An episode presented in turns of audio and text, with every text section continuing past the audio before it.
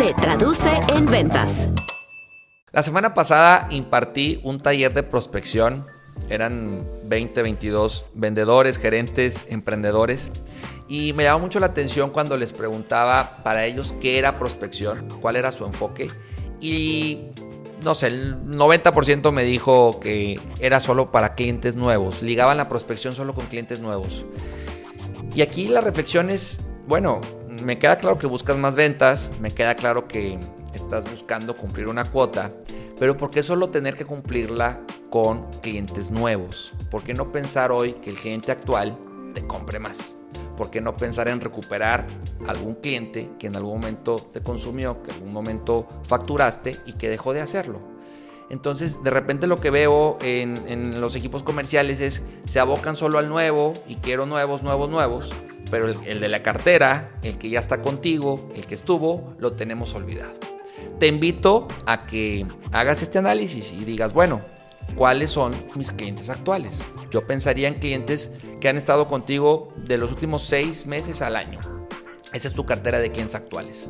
Y más del año ya son los clientes que habría que recuperar, habría que gestionar para pensar o validar por qué, te deja, por dejaron de hacerlo. Recuerda que hoy el costo y el tiempo es menor la curva, alguien que ya te conoce, que ya le facturaste, que ya te contesta la llamada, a empezar de cero con un cliente nuevo, a tratar de convencerlo que tú eres la mejor opción y demás, es una curva mayor. Entonces, en cuestión de tiempo y recursos, en cuestión de dinero, hoy te conviene más enfocarte en el cliente actual y en buscar recuperar. ¿Cómo hacerlo? Haz una lista, haz un ranking, puedes definir algunas variables, ¿no? Por consumo, por tamaño, por eh, variables que para ti sean interesantes, genera ese ranking y empieza a hacer la gestión. ¿Qué es lo que hoy le puedes vender adicional a lo que ya tienen contigo? Preséntale tus productos y servicios. Muchas veces asumes que ya sabe el cliente todo lo que tú manejas.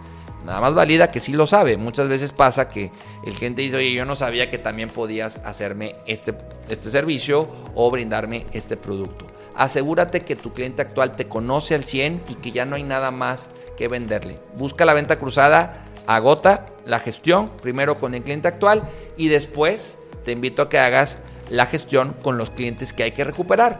¿Quién te compró hace más del año?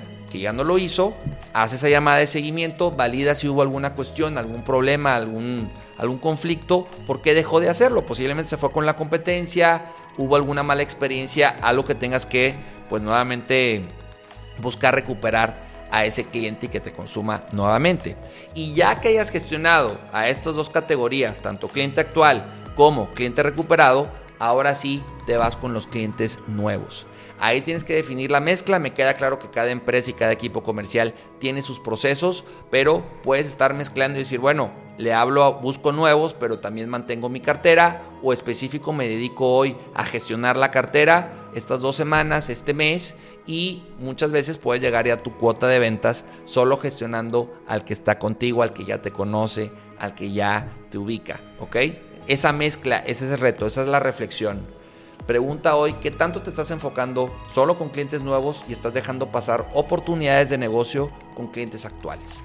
O también puede estarte pasando al revés, que solo estés enfocado con tu cartera, pero estás olvidando prospectar a clientes nuevos. Lo importante es el análisis, lo importante es usar la herramienta del CRM, que ya te lo compartí en otro episodio. Ahí es donde tiene valor el que uses esa herramienta, que hagas estos rankings, que definas qué más puedes hacer de venta cruzada y que des el mejor seguimiento. Sea prospecto o cliente, te lo van a agradecer, tu seguimiento, tu comunicación continua con ellos y validando que tú seas la mejor opción y estés en el top of mind de tus clientes.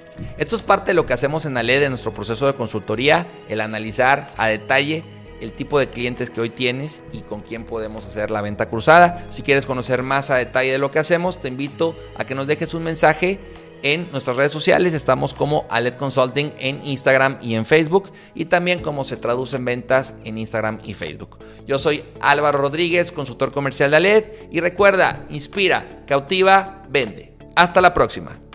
Se traduce en ventas. Inspira, cautiva, vende.